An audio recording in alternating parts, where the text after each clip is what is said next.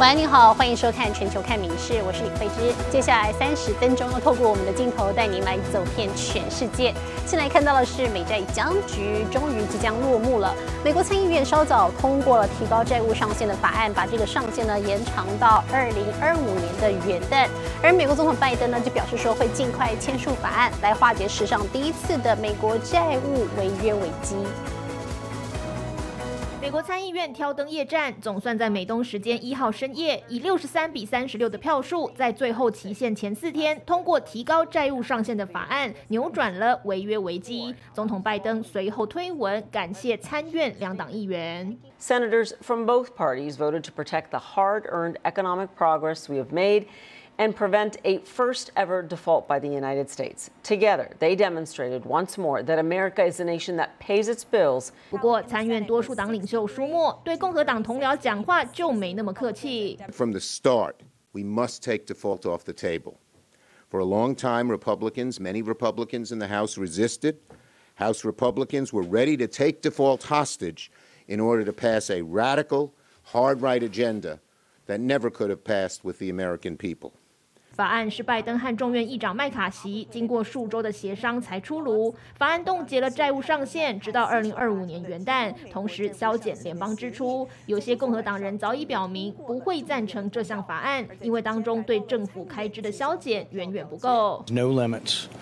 They borrow as much money as they can possibly borrow till January of 2025. There's nothing conservative about that. 另外，也有共和党籍参议员表示会投反对票，是因为美中贸易逆差严重，法案却没提出解决方案。Not going to vote for it. We've got to get serious about our trade deficit with China, which in my state has cost us 60,000 working class jobs. This bill does nothing to address that. 美债提高上限法案几经波折，总算闯关成功。拜登表示将会尽快签署，并且向全国人民发表演说。民事新闻林浩博综合报道。哦，不过高龄八十岁的美国总统拜登又在大家面前惨摔。这是昨天他出席美国空军官校的毕业典礼，结果突然就在台上跌倒了，整个人坐在地上，一度站不起来。幸好呢，最后是没有大碍。不过他现在准备要寻求连任，因此呢，健康问题再度引发关注。才转过神，突然间重摔在地。美国总统拜登在空军官校毕业典礼台上当场出糗。The president did for more than 90 minutes, uh, exchanging salutes, exchanging greetings. Uh, but that was pretty much what was defined by that moment until the president turned around after the last cadet received their diploma to walk back to his seat. In that moment, he tripped over what appears to be a sandbag.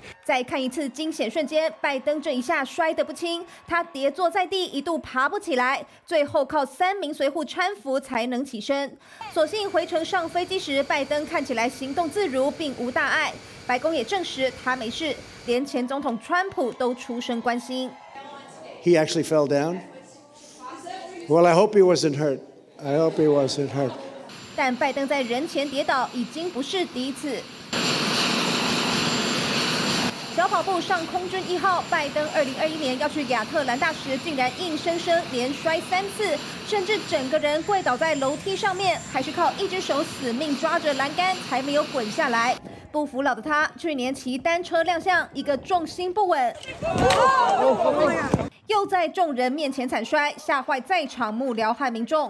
上个月出席日本广岛 G7 峰会时，从神社下楼梯，又是一个踉跄。还好核心有 hold 住，这次没跌倒，假装没事继续走。拜登是美国史上首位年过八旬的总统，而且明年还将继续竞选连任。今年健检报告，医师也说拜登的身体健康，只是这样一天到晚表演摔跤。让人不禁想问：总统，你累了吗？民事新闻宋欢综合报道。而在中国的云南，日前呢是企图强拆有六百年历史的那家营清真寺，引发当地回族的抗议，爆发警民冲突。事实上呢，近年来北京当局强推中国化运动，连清真寺的外观都要管，而回族就很担心，改建清真寺只是同化的第一步，是北京当局要消灭回族文化的开始。五月二十七号，云南省纳古镇当局试图强拆纳家营清真寺的圆顶与宣礼塔，遭遇当地民众强力抵抗，爆发警民冲突。They want to demolish the roof of our mosque. An emotional local protester tells CNN, speaking on condition of anonymity. This is our last bit of dignity. It's like someone going to your house and demolishing it. 纳古镇是回族之乡，也是云南的伊斯兰文化中心。但习近平统治下，政府强推中国化政策，传统清真寺建筑因为有着阿拉伯风格的圆顶和宣礼塔，成为改造的对象。The logic of what China is trying to do is about social re-engineering. Uh, it's, it's, it's, it's by remolding people. 不过，信仰伊斯兰的回族担心这样一改，超过千年的回族文化将消失不见。Is it safe to be a Muslim in China today? No safe. 没有 Muslim 在。 No Muslim is safe in China. My people, the Hui people, everyone is trembling, scared, and living in fear. 政府对新疆维吾尔族的压迫，回族人也知道。 Today they'll change our mosque. Tomorrow they'll ban us from going to mosques, the local protester tells CNN. We know because that's what they did to the Uyghurs in Xinjiang. 而回族民众已经决心抵抗到底。《 民事新闻》林浩博综合报道。而在中国的辽宁，昨天遭到龙卷风袭击，龙卷风所经之处呢，建筑被摧毁，四碎片呢四处飞散，宛如是灾难片的现场。除了有民众受害之外呢，这个农业的损失面积也高达了四千亩。另外，高铁呢还有多个班次停驶。河面上龙卷风携带强大气流和水流迅速旋转，激起了巨大的漩涡水柱，逐步朝左边的树木进逼。不一会儿，岸边的树木直接被风暴吞噬，破碎不堪。六月一号下午一点多，中国辽宁多地出现罕见龙卷风，只见远方黑色漏斗云直通天际，像一条巨大黑龙从远方袭来。城市被乌云笼罩，沿途的建筑被摧毁，屋瓦碎片在狂风中翻腾，犹如灾难片现场，十分骇人。马路上车子则差点被风卷走，惊险万分。龙卷风所经之处，屋毁树倒，一片狼藉，多地高铁也停驶。其中铁岭市灾情较为严重，超过两百居民受到影响，当中受伤的十余人已经被送往医院救治。事后，官方第一时间通报，目前并无重大伤亡。不过，有网友质疑无人伤亡一说的可信度。至于真实人员伤亡和损失情况，还有待当局进一步评估。《民事新闻》陈颖婷综合报道。而在北美的加拿大呢，则是遭到热浪袭击。魁北克省最大城市蒙特楼近来出现了破三十度的高温，这波热浪呢，还造成加拿大东部的野火肆虐，灾情严重。加拿大天气暴热，蒙特罗气温首度飙破摄氏三十度，一号甚至达到三十四度，市民热得受不了，全身脱到只剩短裤，而户外施工的工人必须忍受酷暑，全身包紧紧防晒。Usually, uh, the change in the weather is has been very unusual lately. Like you know, we just starting to have a little bit of summery days, and it's going up until 31 degree. 收容所已经动起来，向街友提供凉水与冷气，以免他们中暑。Ben, c'est important parce que rester au soleil, j'ai resté, euh, j'ai dormi dehors au soleil pendant 4 heures, puis j'ai pas, j'ai, j'ai quasiment été brûlé comme là.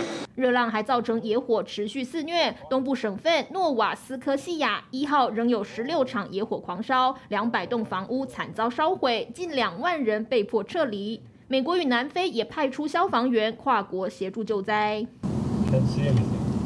野火迅速蔓延，浓烟笼罩几乎整个省份，还影响到邻居美国，导致纽泽西州等地空气品质恶化到警戒等级。民新闻林浩博综合报道。而中东的叙利亚近年来呢持续干旱，还影响到了当地人最爱的传统早餐，因为呢水牛产奶量减少了，使得早餐里面最不可缺的一道灵芝鲜奶油的价格不断飙高。小朋友把一大盘看似优格的白色东西送到柜台，老板盛满一盘子后，淋上蜂蜜，端上桌，客人撕下烤饼，沾着这白色的东西吃。这是叙利亚标准早餐，而这看似优格的东西叫做凝脂鲜奶油，可以说是早餐的灵魂所在。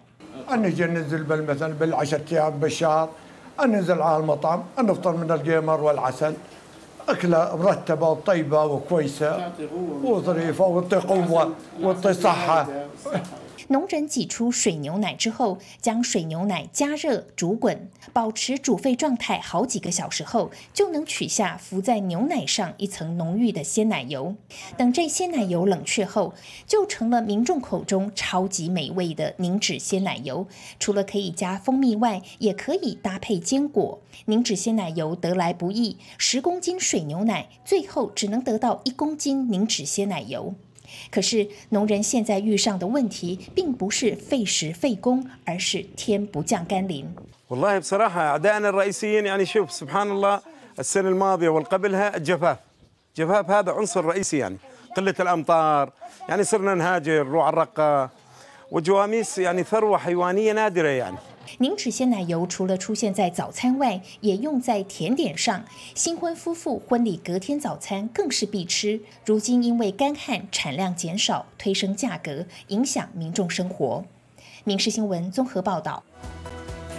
而台积电位在日本的熊本厂区，明年底就要正式投产了。预估呢会有上百员工，还有相关的厂商人员要进驻。不过，如何解决这些外派人员的住宿问题呢？就令人十分头痛。除了当地的房价、地价飙涨、交通严重堵塞之外呢，还要注意华人的风水要求。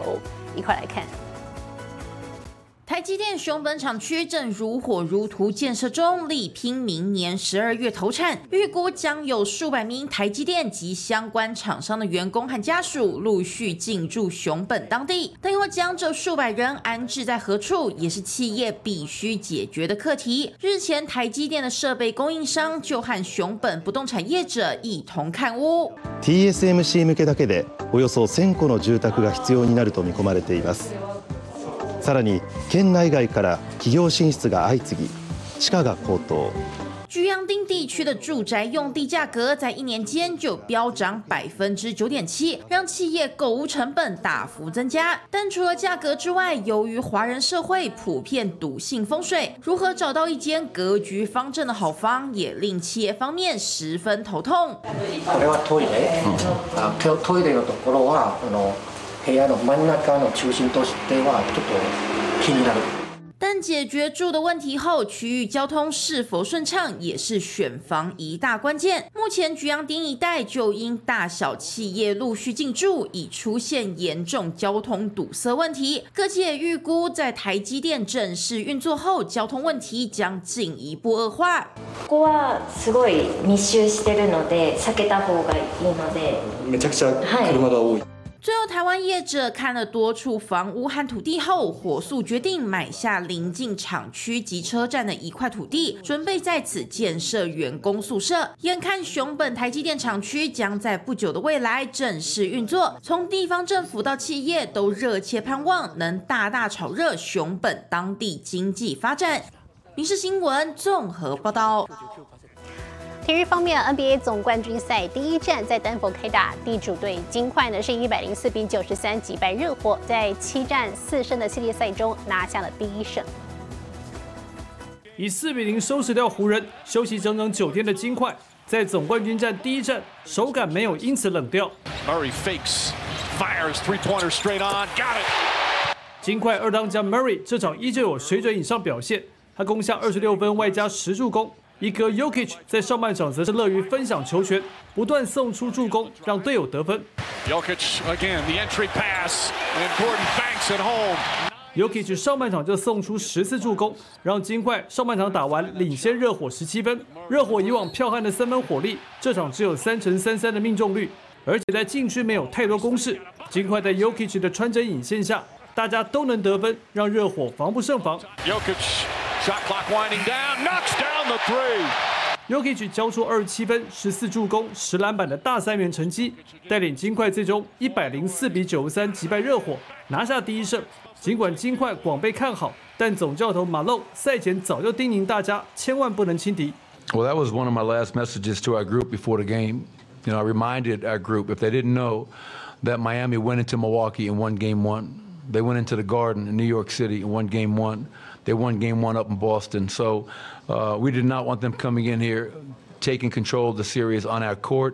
热火在对公路的比赛，曾经单场有四十五次罚球，这场居然只有两次，创下季后赛和总冠军赛史上罚球次数最少的纪录。 And I'm not saying that we can't, as a team, make those, but got to get more layups, got to get more free throws.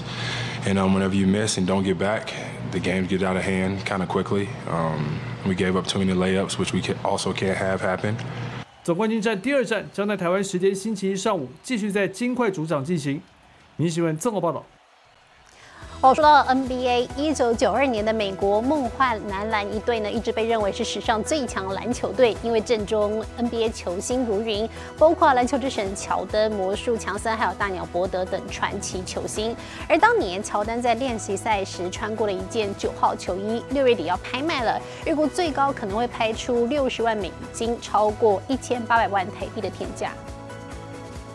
洛杉矶一家拍卖公司将拍卖一批传奇运动员的物件，其中六件是有关篮球之神 Michael Jordan 的物件，是由 Jordan 父亲的国际基金会提供的。当中四件是乔神曾经用过的，拍卖所得全都将捐给肯雅的慈善机构，帮助当地女性以及孩童。最特别的一件拍卖品就是 Jordan 在1992年梦幻一队练习赛穿的九号原味球衣，上面还留有汉字。And this particular item that's directly from Michael Jordan is a practice worn Dream Team jersey, 1992, Bird, Magic, Jordan, here that we have signed by Mike. You see the stain of sweat at the bottom line of Michael Jordan. We're expecting 400 to 600,000 dollars for this particular piece. 如果卖到六十万美金，大约就是一千八百多万台币。拍卖公司很有信心，因为最近有一件 Jordan 穿过的九二年奥运比赛球衣，拍卖价格高达三百零三万美金，大约九千三百万台币。而除了 Jordan 球衣外，还有其他传奇运动员穿过的衣服。 We got the GOATs, greatest of all time, the best of the best. Michael Jordan Pele. We've got Pele's last worn Brazil shirt that he had worn. We have Rafael Nadal, Wimbledon 2010, his final shirt. We have Maradona's two or 1990 World Cup shirt. You see the dirt, the mess, the man in the grass. 这批运动界传奇曾经拥有的好货，六月二十三号到二十五号将在洛杉矶进行三天的拍卖。民事新闻综合报道。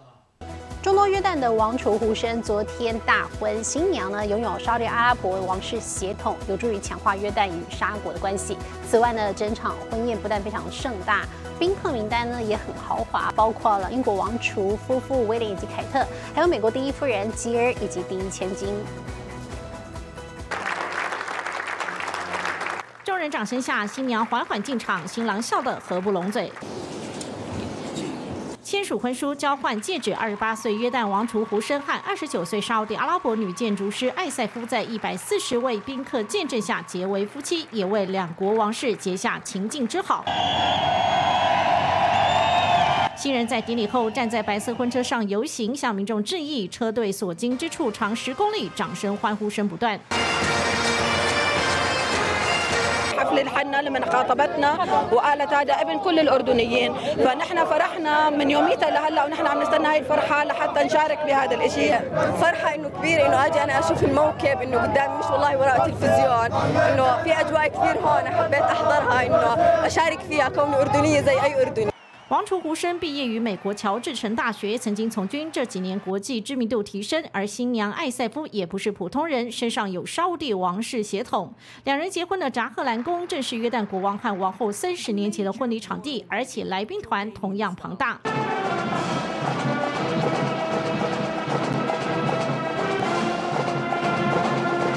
现场贵客云集，有最后才确认出席的英国王储夫妇威廉汉凯特，还有最近跟王室场有缘的美国第一夫人吉尔和第一千金。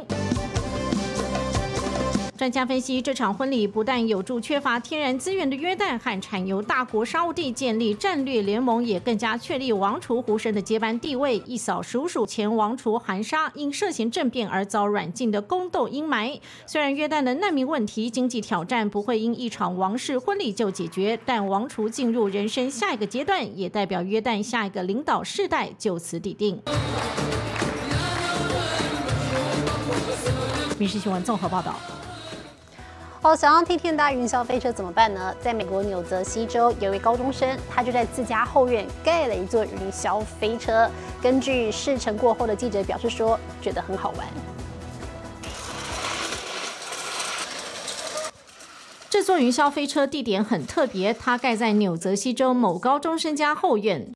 It did take a long time to make. Obviously, um, the easy parts was really the structure. The station was up in under a week. 十七岁的雀尔屈克花了一年才有今天这规模，而且有亲友团帮大忙。 And then it was just a lot of like the hardest stuff was like the technology, which was mainly Jack's big thing. Jack did. Jack designed the whole car. He basically designed the whole turn for me and uh, built the whole turn by hand. 这不是崔尔屈克第一次盖云霄飞车，早在小学五年级他就动手了。 I actually did my very, very first one in, when I was in fifth grade. And then my dad had mentioned like, all right, it's time to build a new one. 这座云霄飞车是崔尔屈克第三个作品，也是最复杂的一个。成果怎么样？记者秉持职业道德，一定要试乘。记者小惊呼，就是最好评价。不过后院云霄飞车还没完工，飞车要拉回出发点，还是得纯手动才行。每日新闻综合报道。而在中国的上海迪士尼，游客呢向来喜欢携带各种手推车或者是婴儿车入园，不只是塞爆园区，还经常发生意外。那么昨天呢，上海迪士尼就宣布了，从六月底开始禁止携带推车或露营推车这些工具入园，结果引发了民怨。推车、手拉车满街跑，成了上海迪士尼特殊的景象。不过，从六月三十号起，这些都不准进入园区。它停留在一个公共区域，或者是在我们部分的游乐设施外面，有些还锁在我们的护栏上，它会阻挡我们的安全通道、应急通道和消防通道。历经新冠多次关闭，上海迪士尼重新开放后，每天涌入大量游客，游客人手一个推车入园，到处横行，占据行人空间，乱象丛生，甚至还不时传出碾过游客脚掌或小朋友跳车受伤的意外。Because the types of wagons that are entering the park right now are larger in size than we've ever anticipated, and they're bulkier, and people are pulling them from behind. We're finding that guests and cast members are getting injured. 长宽超过一百一十乘八十公分的推车，露营用的折叠手拉推车、三轮以及三轮以下儿童推车、有儿童座椅的行李箱等，一律不准进入上海迪士尼乐园和迪士尼小镇室内场所。消息一公布，引起网友热烈支持，但园内游客无法接受。我觉得可能会不方便，一般去都去一天，时间比较长，孩子也比较容易累，有个推车可能会方便一点。禁令上路前有一个月的缓冲期，上海迪士尼会使用各种方法帮助民众了解新的规定。民事新闻综合报道。我是刘芳慈，感谢您今天的收听，也请持续收听我们各节 Podcast，带给您最新最及时的新闻。